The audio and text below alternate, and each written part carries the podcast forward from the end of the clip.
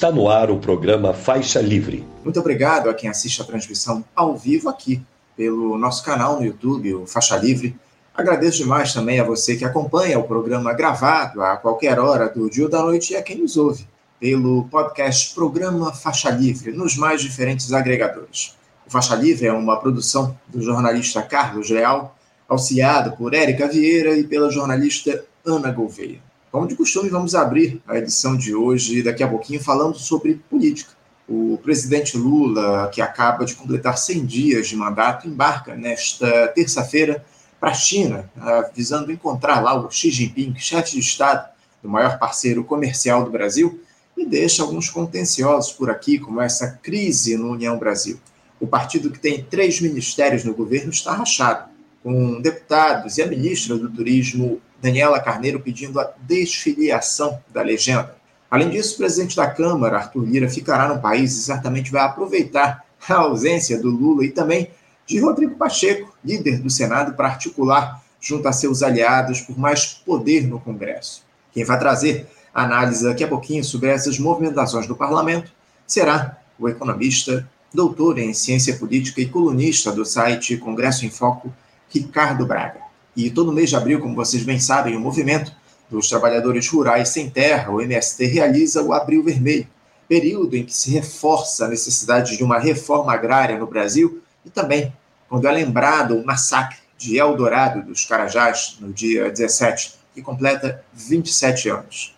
Nós vamos tratar da agenda do MST para o Abril Vermelho, as iniciativas que serão implementadas nesse período para lembrar esse crime bárbaro que deixou 21 sem terra mortos no estado do Pará, em uma entrevista com a membro da direção nacional do movimento Iranil de Silva. Esta terça-feira marca também a aposentadoria do ministro do Supremo, Ricardo Lewandowski, e o presidente Lula tem de indicar, indicar lá um nome para a Corte Suprema, algo que deve ser feito nas próximas semanas. Para analisar a possível indicação do petista, teremos uma entrevista com o advogado doutor em Direito Processual Civil e professor da Pontifícia Universidade Católica aqui do Rio de Janeiro, Guilherme Pérez, que também vai falar sobre esse depoimento para a Polícia Federal de militares envolvidos supostamente no quebra-quebra lá do 8 de janeiro, momento importante dessa investigação. Daqui a pouquinho o Guilherme vai conversar conosco aqui no programa. Encerrando a edição de hoje, a vice-presidente do Sindicato dos Enfermeiros do Rio de Janeiro, o Sindem-FRJ, Elizabeth Guachini, vai falar sobre a greve da categoria aqui no município do Rio, que acaba de completar um mês. Vamos saber como é que anda o movimento, se está produzindo resultados, se a justiça tem defendido o direito de greve dos trabalhadores, enfim, um papo importantíssimo com a Elizabeth.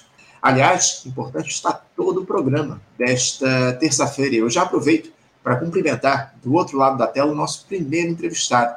Eu me refiro ao economista, doutor em ciência política e colunista do site Congresso em Foco, Ricardo Braga. Ricardo Braga, bom dia.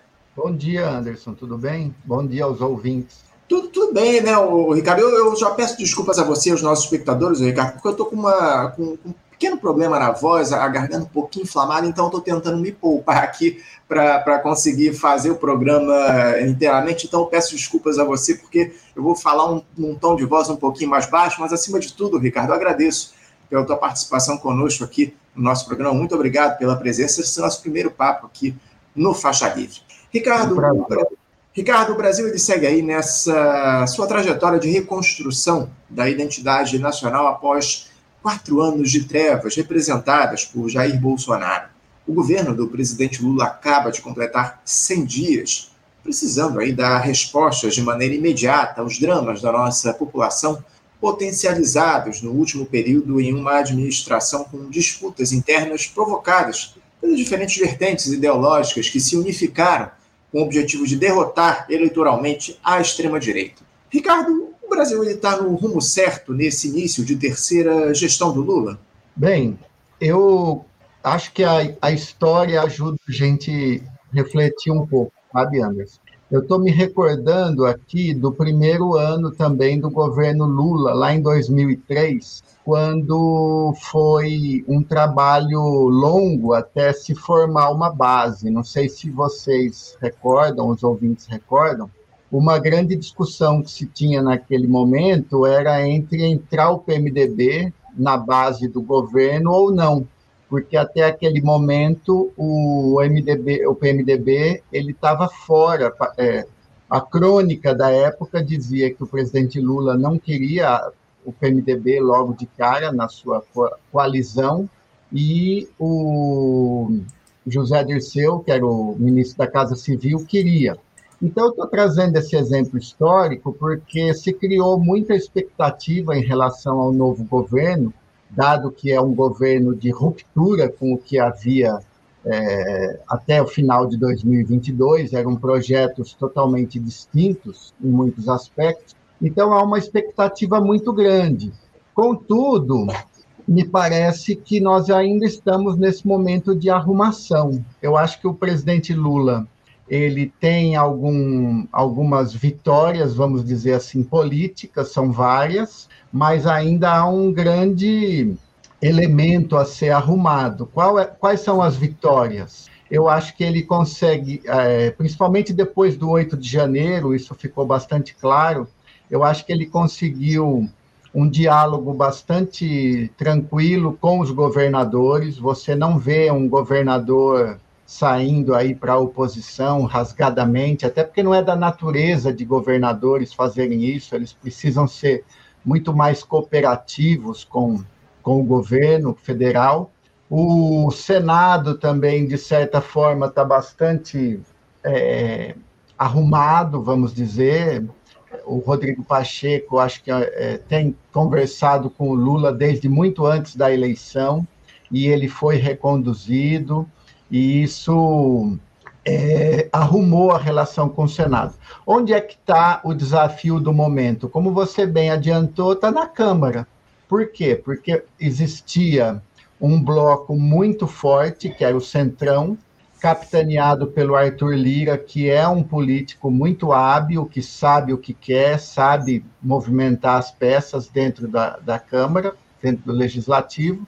E é esse o grande embate, vamos dizer assim, desse ano, quer dizer, remontando lá ao dilema da entrada do PMDB na coalizão em 2003, nós temos aqui um, em 2023, 20 anos depois, um, uh, uma dúvida de como é que se vai fazer essa composição do, da frente que veio ao governo com o PT e que agora está dialogando com o Centrão está dialogando com o Arthur Lira.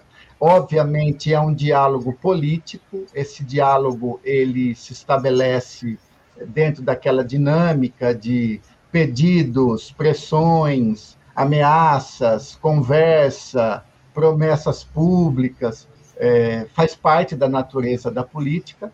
E tudo isso precisa ser arrumado para que realmente uma agenda legislativa comece a andar porque até agora o que a gente teve de mais importante também foi uma, uma vitória do governo Lula, foi aprovar a PEC da transição, onde se conseguiu recursos para que os principais promessas imediatas de campanha do presidente Lula fossem cumpridas. A questão do salário mínimo, do Bolsa Família, que zerou, a, eh, diminuiu a fila, manteve o valor em, em 600 reais, a tentativa agora de dar os aumentos reais para o salário mínimo, a volta ainda tímida, mas já presente do Minha Casa Minha Vida. Então, o que me parece é que o presidente Lula ele venceu a eleição, ele teve um momento inicial ali de cumprir promessas imediatas de campanha, ele teve o apoio do Congresso, ele teve um, uma transição que foi capitaneada pelo vice-presidente Alckmin de uma forma adequada, com diálogo, com construção. E agora, realmente, como se brinca na política, as melancias estão se ajeitando no caminhão. O caminhão está andando e as melancias estão, estão se arrumando. Então, para mim, esse é o grande quadro, Anderson. Você tem um governo que começou com muita expectativa, conseguiu dar resposta às cobranças que viriam imediatamente, mas agora uma agenda para andar para o futuro, ela está dependendo desse arranjo com o Congresso, em especial à Câmara dos Deputados. Sem dúvida, sem dúvida alguma. Muitos desafios aí que o Lula tem pela frente, em especial no Congresso Nacional. Ô, ô Ricardo, você diria que o, o presidente Lula ele governa para todos? Porque essa era uma promessa dele durante a campanha de deixar as diferenças de lado e fazer um governo de unidade. O problema é que o Brasil, Ricardo, ele enfrenta um quadro social cada vez mais difícil. O próprio chefe do executivo disse ontem, na apresentação dos feitos dele, do seu, dos feitos do governo nesses primeiros 100 dias, que as pressões do mercado e a esquerda o farão governar pelo centro. O que representa, Ricardo, governar pelo centro para todos em um cenário de desigualdades que se acentuam? Essa ideia não deixa naturalmente a parcela mais necessitada da população desassistida? Anderson, primeiro ponto, eu acho que o Lula ele é um político extremamente habilidoso. Isso aí não é nem novidade para ninguém, e o que eu estou dizendo é óbvio. Provavelmente é o político mais habilidoso vivo que a gente tem aqui no Brasil. Então, há de se discernir o que é um discurso para a plateia e o que há de governo, de fato. É lógico que o Brasil, agora entrando um pouco mais na, vamos dizer, na ciência social, o Brasil, como você bem colocou, é um país extremamente desigual, ele precisa de uma série de ações públicas para resgatar uma parcela imensa da população que está na faixa pobre, muito pobre, e o governo tem sido, vamos dizer assim, no seu discurso, que não é pirotécnico, ele tem sido claro que é preciso movimentar esse foco do orçamento, das políticas públicas para essa faixa mais desassistida. Quem é que tem falado isso de uma forma mais serena? É o ministro Fernando Haddad, quando ele diz que tem que se cobrar mais é, de quem não está pagando imposto para que você possa suprir serviços públicos. Essa, lógico, é uma discussão posta que ela não pode ser escamoteada com essa gritaria do mercado. Eu trago aqui, por exemplo, as reflexões do economista Piketty, Thomas Piketty, aquele francês que falou do capitalismo no século XXI. São ótimas reflexões dele, são ótimos livros. É óbvio que nós temos um conflito, nós temos um, hoje uma, um, uma desigualdade que precisa ser enfrentada. Nós temos que olhar de frente para ela. E onde vem esse enfrentamento? Vem, sim, de transferir mais recursos públicos para a faixa pobre, necessitada, e esses recursos têm que vir da faixa mais rica.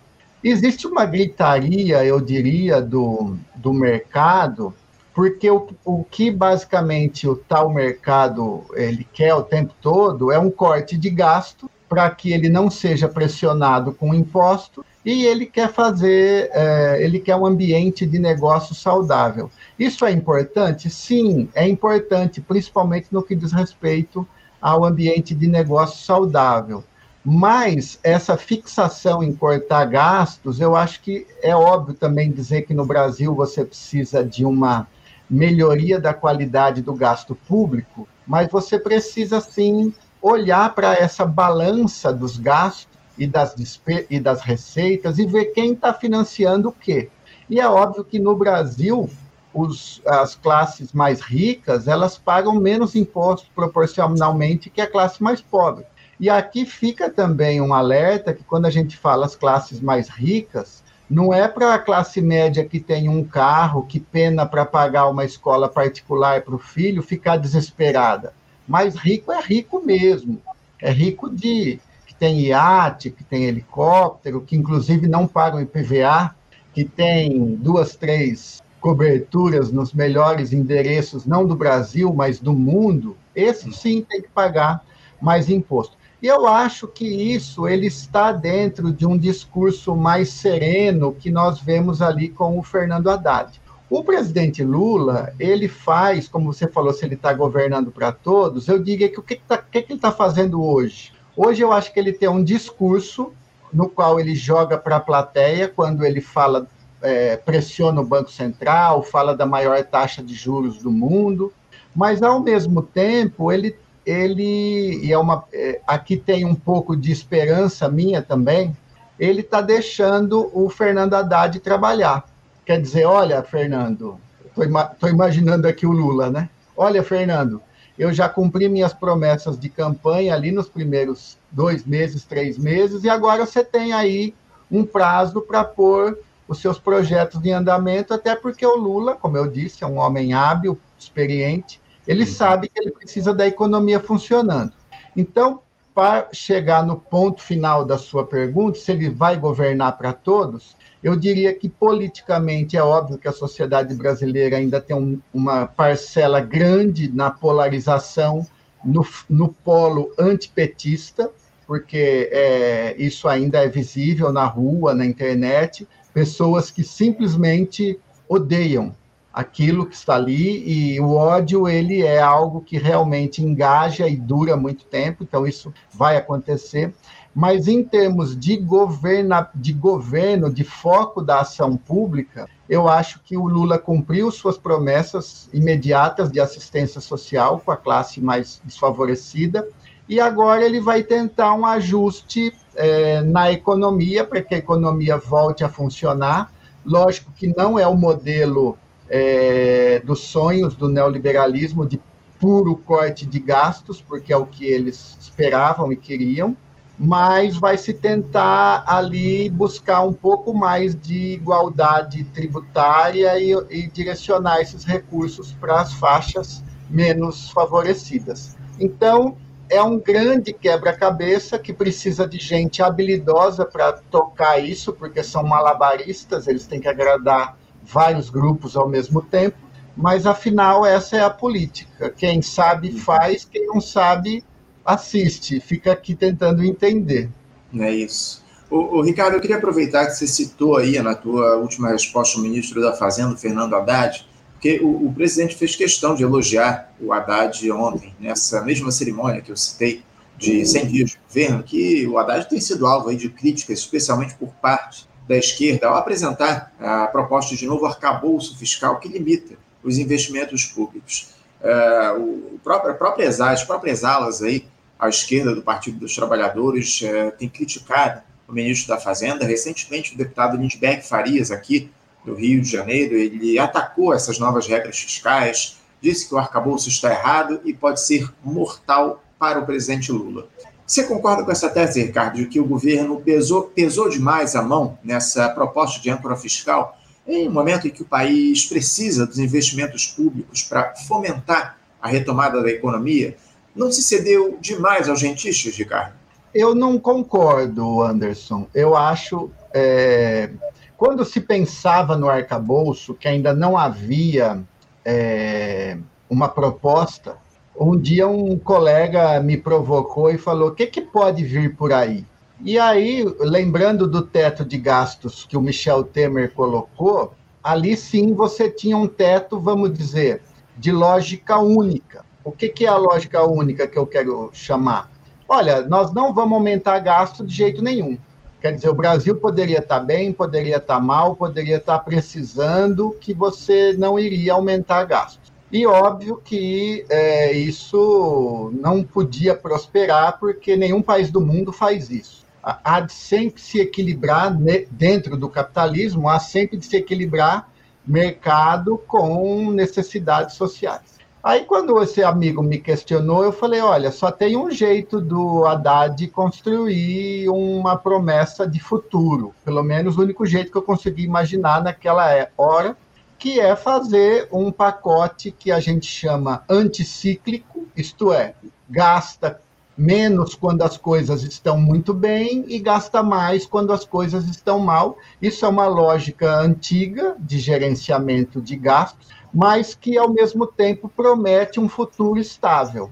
E no meu entendimento foi isso que o Haddad trouxe. Ele diz o seguinte: quando as receitas crescem, nós podemos aumentar as despesas até um teto de 2,5%, e depois, se nós tivermos sucesso acima disso, nós conseguimos até incrementar os investimentos. Mas quando o país está numa situação ruim, que a economia não cresce, mesmo assim nós podemos usar esse poder que o Estado tem de se endividar, de ser o ente que tem é, soberania para continuar expandindo os gastos numa taxa mínima para cobrir necessidades. Então, eu acho muito razoável, Anderson. Eu acho que tenta equilibrar necessidades do mercado, porque o mercado ele quer ver uma dívida pública que tenha algum controle, e o mercado tem um poder muito importante nessa história, que é emprestar o dinheiro ao governo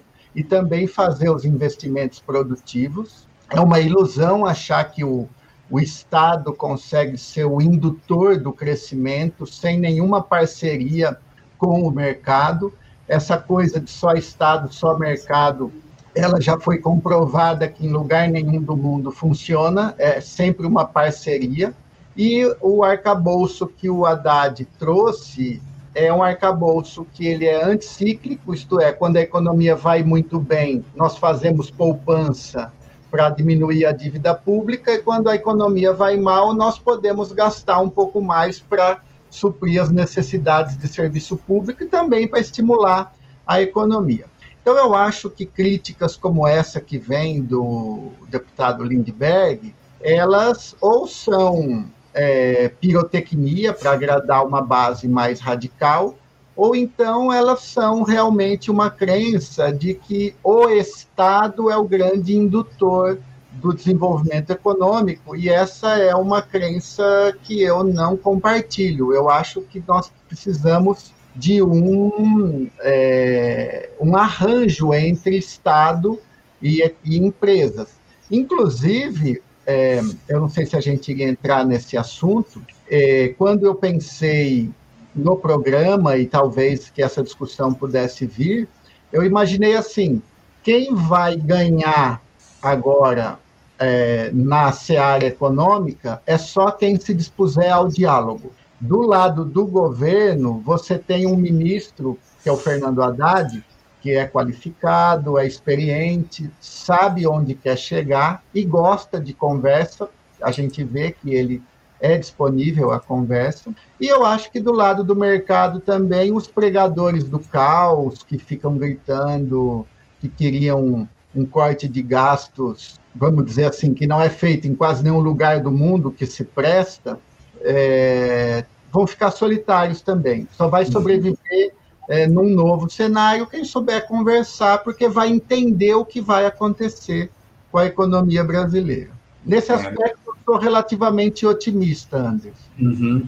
É, pois é, vamos, vamos ficar de olho aí no que teremos ao longo dos próximos dias. O, essa proposta de novo arcabouço ainda vai lá para o Congresso Nacional para ser votada, vai ser realmente mexida lá, certamente, pelos deputados. Eu queria justamente entrar, o, Ricardo, nessa questão do Congresso para a gente avançar aqui no nosso, na nossa pauta. Porque é, como é que anda essa, esse clima lá no Congresso para analisar o texto aí da, da, da, do novo arcabouço, o Ricardo? Porque a gente sabe bem que sempre há aí uma tendência de deputados e senadores a desidratarem essas matérias vindas lá do Executivo. O ministro Fernando Haddad ele deve entregar esse texto aí nos próximos dias. A partir desse cenário, Ricardo, de divisão na própria base aliada, o que pode se prever aí para a análise desse novo arcabouço fiscal? Qual, é a, a, qual seria a posição majoritária dos parlamentares pelos que vocês conseguem aí observar em Brasília, Ricardo?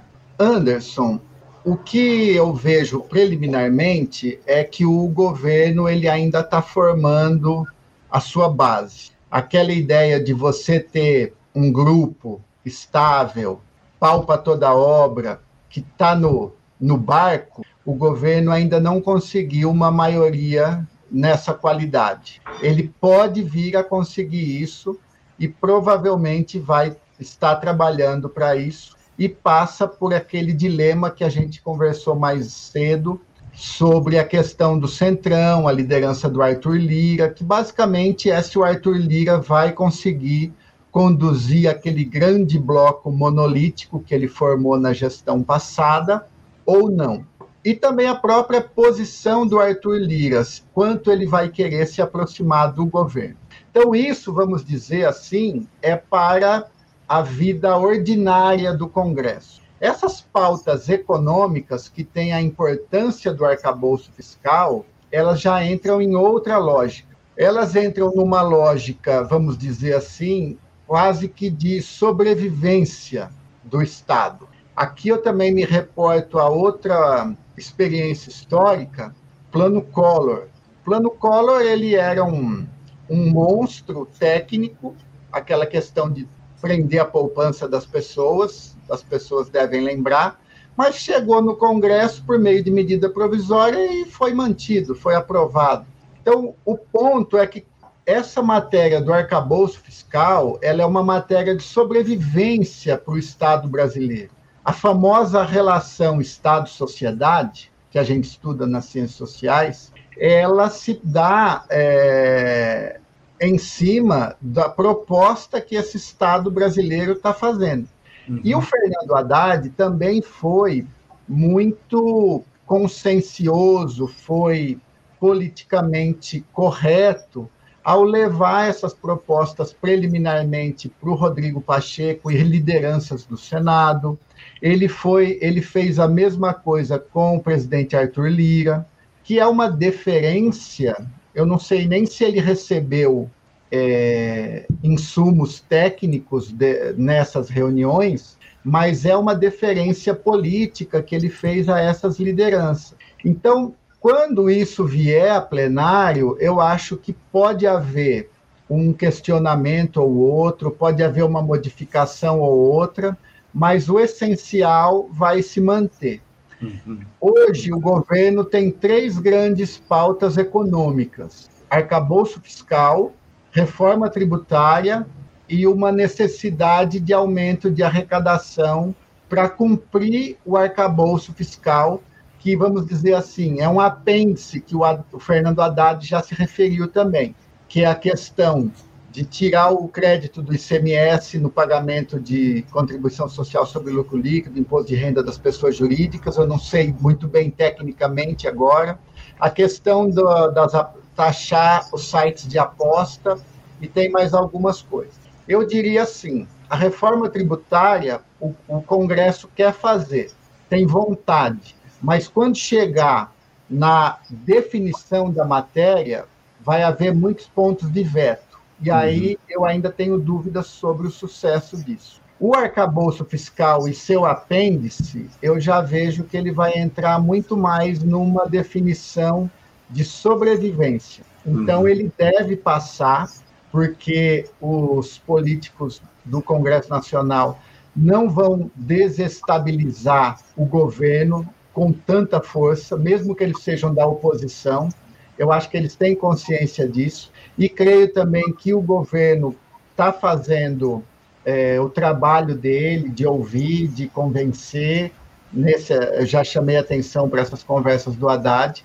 Então, eu acho que daí virá sim uma aprovação sem muito problema. Pode haver uma mudança ou outra marginal, sempre há, mas nisso eu já acho que vamos ter sim a aprovação. É, a gente tem que ficar de olho porque a, a reforma tributária e o arcabouço fiscal estão interligados entre si. Essa é a grande questão. Né? O governo precisa aprovar essas duas propostas para levar à frente as medidas que ele quer implementar no que diz respeito à economia aqui no nosso país. Falando ainda sobre o Congresso, Ricardo, o presidente Lula embarca hoje lá para a China e terá a companhia de uma comitiva de parlamentares, entre eles o presidente do Senado, Rodrigo Pacheco, do PSD lá de Minas Gerais. Já o seu algoz, o presidente da Câmara, Arthur Lira, declinou do convite feito pelo petista e ficará no Brasil para se recuperar de uma pequena cirurgia.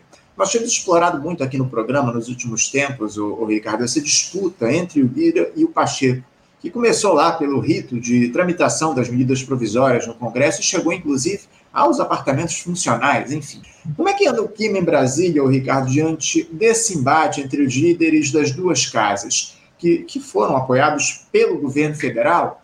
E o presidente Lula, como é que ele tem lidado com essa disputa no momento em que o governo precisa demais do Congresso? Inclusive, eu tive dando uma olhada aqui na, na, grande imprensa agora de manhã que o governo articula mudanças aí nas medidas provisórias para tentar transformar os textos em projetos de leis ou emendas, justamente para fugir dessa, eh, desse, desse impasse que há lá entre Câmara e Senado na análise das MPs. Né? Como é que o governo se coloca diante dessa disputa, ô Ricardo? Anderson, o governo, eu acho que ele é um. O poder executivo, nesse caso, ele é um gigante que está tentando ter tato. Ele é um gigante porque, ainda mais capitaneado pelo presidente Lula, ele é um centro da política nacional. Eu acho que essa é uma, uma questão também que foi retomada a partir de 1 de janeiro.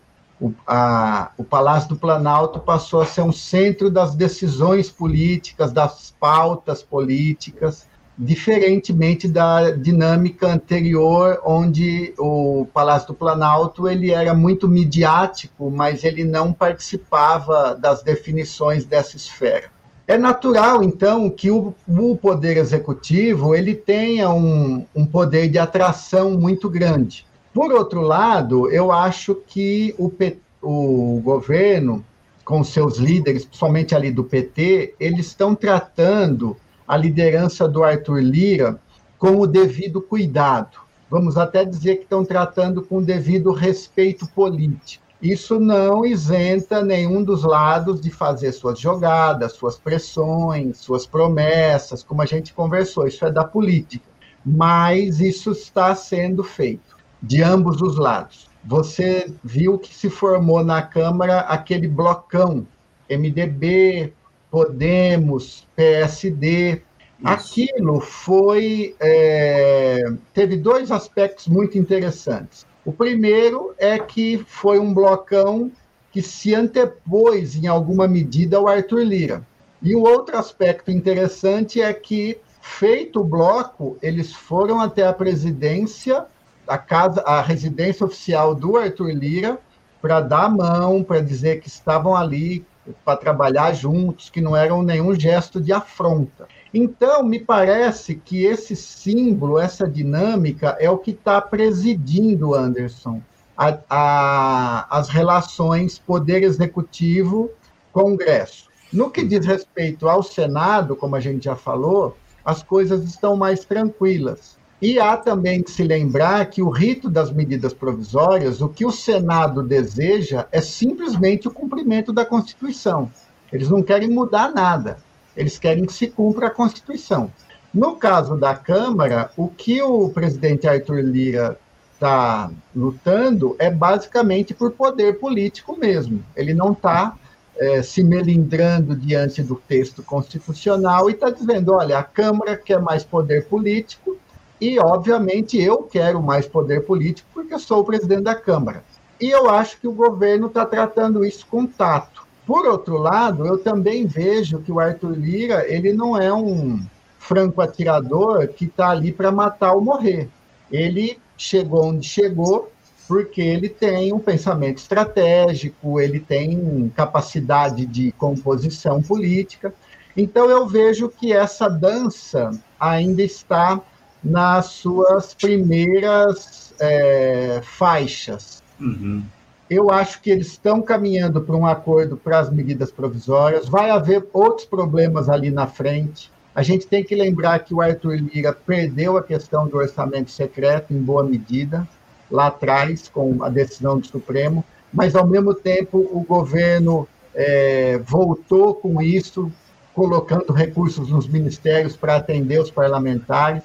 Então, o que você está tendo ali é um ajuste. Eu acho que a realidade, Anderson, é, primeiro, é que o governo Bolsonaro ele foi um momento atípico. Ele foi um momento atípico porque deixou com o Congresso um poder que nunca se teve depois da Constituição de 88, desde acho que 1964, que o Congresso não tinha um poder que teve ali, que é definir as pautas é, que lhe interessavam, controlar o orçamento. Então, me parece que o, o sistema institucional vai levar a um certo refluxo ali do poder do Congresso, jogando nas mãos do presidente da República. Uhum. O Arthur Lira deve estar ciente disso, está lutando para perder o mínimo de anéis, para ficar com dedos, mas para perder o mínimo de anéis, mas eu creio que ele sabe que ele não está ali numa luta de igual para igual. Ele, ele vai ter que abrir espaço, sim. E o, e o governo, no caso, basicamente ali o núcleo mesmo do Poder Executivo, ele sabe também que essa luta é sensível. Ele não pode radicalizar, porque ele tem coisas importantes no Congresso. É, não é muito a resposta que um jornalista gosta, mas eu acho que a gente está vendo o início de um processo que já começou ali na transição, quando o Arthur Lira vocalizou, pelo menos nos bastidores, a notícia foi dada, que ele queria um ministério importante, ele queria que mantivesse o orçamento secreto, quer dizer, ele não, tá, ele não conseguiu essas vitórias, mas ele não é uma pessoa inocente. Ele rapidamente ele se movimenta para ver onde ele consegue se encaixar. Uhum. Então, eu disse que a minha resposta pode ser um pouco frustrante, porque só mais um pouco de tempo vai nos mostrar qual é a, a decantação desse jogo de forças. Eu imagino que nós vamos tender mais para o executivo, isso já está acontecendo, mas o Arthur Lira ainda vai manter algumas vitórias aí nesse processo. Não, tá claro, o, o, Ricardo, que o Arthur Lira é um político muito habilidoso. Não por acaso, ele foi uma das principais figuras durante a gestão do Jair Bolsonaro, foi eh, corresponsável por, esse, por uma série de crimes que foram cometidos ao longo da última gestão, isso está muito claro, e a, a, partir do momento em que ele não levou à discussão nenhum dos, das centenas de, de mais de uma centena de pedidos de impeachment que havia lá nas suas gavetas contra o ex-capitão, e recebeu o apoio do governo para a reeleição dele lá à presidência da Câmara. O poder e a habilidade política do Arthur Lira não se discute. Né? Agora, vamos ver como é que vai ficar esse tabuleiro diante dessas disputas. E uma outra disputa, o, o Ricardo, que se abriu, porque crise é o que não falta aí nesse Congresso. Né? A gente tem agora essa questão envolvendo o União Brasil, né? o partido que surgiu da unidade entre o PSL e o Democratas, ele rachou. Há cinco deputados pedindo desfiliação da legenda, como a própria ministra do Turismo, a Daniela Carneiro, a Daniela lá do Vaguinho, aliás, o seu marido, que é prefeito de Belfort Roxo, aqui no município da Baixada Fluminense, aqui no Rio, já deixou o partido e deve se filiar ao Republicanos. Os deputados eles querem justa causa para desfiliação sob o argumento de assédio por parte da direção nacional, no sentido de não perderem lá os seus mandatos. Só para lembrar, o, o Ricardo, União Brasil tem três ministérios na gestão Lula, mesmo sem colocar, mesmo sem se colocar como um partido da base do governo. Como é que anda essa situação lá no União Brasil, Ricardo? E como é que se racha no partido pode influenciar a administração petista?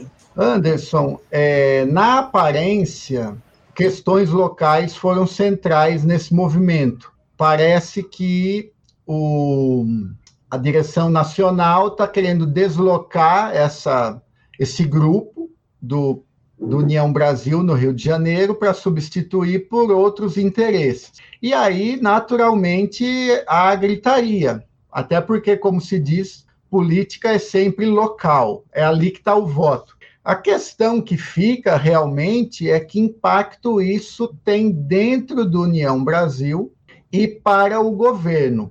Em princípio, eu acho que União Brasil ele é uma experiência é, que ainda está em movimentação, porque é muito curioso você ter um partido que é o, o partido que recebeu vários bolsonaristas, recebeu o partido que era de é, eleição do ex-presidente Bolsonaro e agora é um partido que tem três ministérios. Me parece que ali a gente vai ter aquela, aquele movimento clássico da direção nacional do partido controlar mesmo e fazer os expurgos. Eu acho que pode ser que o, o Poder Executivo tenha entrado de gaiato nessa briga, porque é uma briga do Bivar com da direção, né, o Bivar e a direção nacional com as lideranças estaduais, e uma forma dessas lideranças estaduais gritarem mais alto foi abrir mão de um ministério que pode soar como me salvem, poder executivo, vem aqui me salvar. E eu não sei se o Poder Executivo vai querer entrar nessa bola dividida. De toda forma, me parece, Anderson, que tanto dentro do União Brasil quanto dentro do, do próprio PL, você ainda vai ter ajustes entre é, esses movimentos bolsonaristas e, a, e, a, e o tradicional poder de atração que o governo tem sobre os partidos. Juntando essa questão na anterior, que a gente estava falando aí da, da dança do governo com o Arthur Lira, o que me parece é que o poder executivo ele está é, tá participando de uma dinâmica que ele está sendo muito cauteloso. Ontem o presidente Lula falou uma coisa que eu achei muito interessante. Ele enfatizou que este governo dele agora é mais experiente do que os anteriores. Em outras palavras, ele poderia ter dito: olha, o cenário é mais adverso, mas hoje a gente tem mais experiência. Não só eu, quanto meus assessores diretos, que já foram governadores, já foram senadores, prefeitos de capitais. Então, me parece, Anderson, que é, o governo ele está é, querendo fazer as devidas, é, os devidos cortes aí nesses grupos, porque o que saiu da eleição de outubro passado foi um centrão muito forte, capitaneado pelo Arthur Lira, que não interessa ao governo, mas ao mesmo tempo o governo não pode entrar é, com tudo nisso. Essa questão agora do, do União Brasil pode ser que seja um satélite dessas discussões. E aí eu não sei se o Poder Executivo tem ânimo de é, entrar nessas bolas divididas, né? Você está sem som, Anderson. É, eu fechei aqui o microfone. Não, mas sem dúvida nenhuma, você tem, você tem razão nessa tua análise, né? O, o governo pode ter entrado de gaiato aí nessa disputa que está colocada numa experiência meio, meio surreal, como essa que é a União Brasil, né? Que uniu o PSL ao, ao Democratas, enfim, é muita, é, é, é muita confusão para dentro de um partido. O próprio Luciano Bivar, que você cita aí, o presidente da legenda, que era o presidente do PSL, o antigo partido do Jair Bolsonaro, enfim, muitas coisas aí que se colocam e a gente espera que isso não prejudique a atuação do Palácio do Planalto nessas disputas aí. União Brasil tem sido um dos focos de, de, de, de problemas dentro do governo Lula. Né? Tivemos aí problemas no próprio Ministério do Turismo, no Ministério das Comunicações, com o Juscelino Filho, enfim, são, ah, talvez o, o, partido seja o principal foco de, de, disputas dentro da gestão Lula e a gente vai aguardar para ver os próximos movimentos que se darão em relação à União Brasil. Ricardo Braga, eu quero agradecer muito a tua presença aqui no nosso programa, abrindo as entrevistas nesta terça-feira. Muito obrigado por você dialogar aqui conosco no Faixa Livre e a gente certamente vai voltar a conversar em outros momentos para falar um pouco a respeito dessas movimentações aí em Brasília, no Congresso Nacional. Muito obrigado, Ricardo, pela tua participação. Um abraço forte para você e até a próxima. Eu que agradeço. Um abraço a você e aos ouvintes do programa. Obrigado, Ricardo. Conversamos aqui com Ricardo Braga, o Ricardo Braga, que é economista, também doutor em ciência política e colunista do site Congresso em Foco, e fala um pouco a gente a respeito dessas movimentações lá em Brasília, no Congresso Nacional, enfim, muita coisa aí se movimentando no tabuleiro político aqui no nosso país. Importante entrevista com o Ricardo Braga. Você, ouvinte do Faixa Livre, pode ajudar a mantê-lo no ar faça sua contribuição diretamente na conta do Banco Itaú, agência 1964, conta corrente 03004 dígito 1.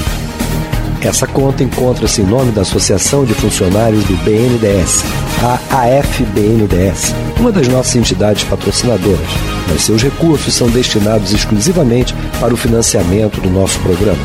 Você pode fazer a sua doação de qualquer valor utilizando também a nossa chave Pix, que é ouvinte@programafaixalivre.com.br. Sua contribuição é fundamental para a manutenção desta trincheira radiofônica no ar.